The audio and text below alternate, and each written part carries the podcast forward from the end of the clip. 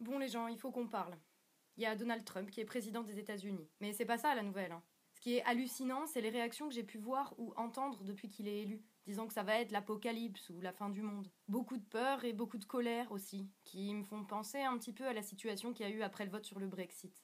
Alors que ce qu'il y a à retenir là-dedans, c'est tout simplement que le système politique dans lequel on est, la démocratie libérale, comme nos pays occidentaux euh, aiment bien l'appeler, ça a échoué. Ça a échoué parce que ça a abandonné les gens et ça fait que ben, du coup plus personne s'intéresse à la politique et plus personne croit ce que disent les représentants du système.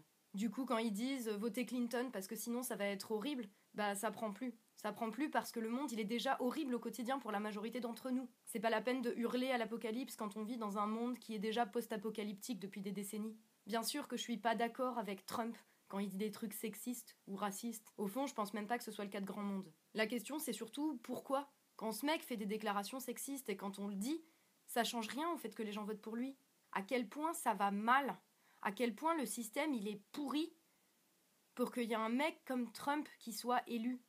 Parce que la seule chose qu'on veut en fait, c'est que les choses elles changent. Et Clinton, elle représente pas le changement. Clinton, c'est l'establishment, le sérail politique.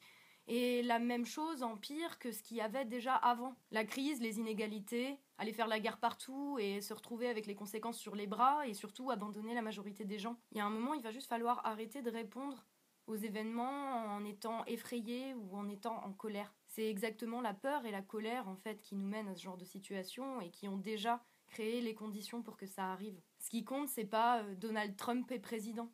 Ce qui compte, c'est que les conditions qui ont permis à Donald Trump d'être président, elles, elles existent depuis très longtemps. On a un système politique qui est en total décalage avec nos attentes. On veut, on a besoin d'un vrai changement, pas d'une comédie démocratique où on doit voter pour le moins pire pour que les choses aillent comme avant en pire. Alors forcément, quand quelqu'un arrive et dit foutez-moi ce système en l'air et foutez-moi tous ces politiciens corrompus dehors, bah évidemment que ça marche. Ça c'est quand même pas une surprise.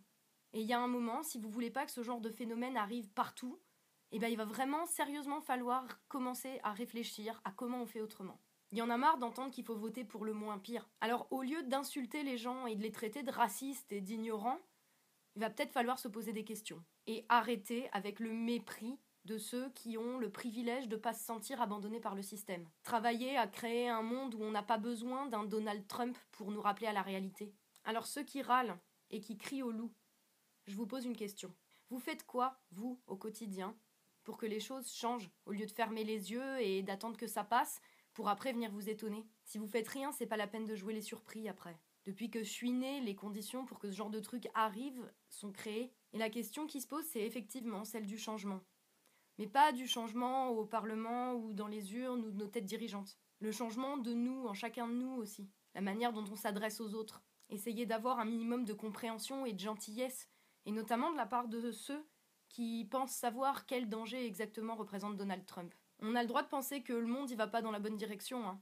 Je le pense aussi. Mais dans ce cas-là, on en parle sans mépris, sans se sentir supérieur et sans insulter des gens qui font ce qu'ils font parce qu'ils ont rien à perdre. Personnellement, je pense pas que les choses vont vraiment changer avec Donald Trump. Mais Donald Trump, c'est plus un symptôme qu'autre chose. Ça montre à quel point il faut absolument que les choses, elles changent. Parce que là, on peut plus faire semblant de croire que tout va bien dans notre système politique. hein. C'est peut-être venu comme une surprise pour plein de monde, mais maintenant vous avez le nez dedans. Donc regardez, regardez bien, regardez la réalité, et surtout donnez-vous les moyens de la changer.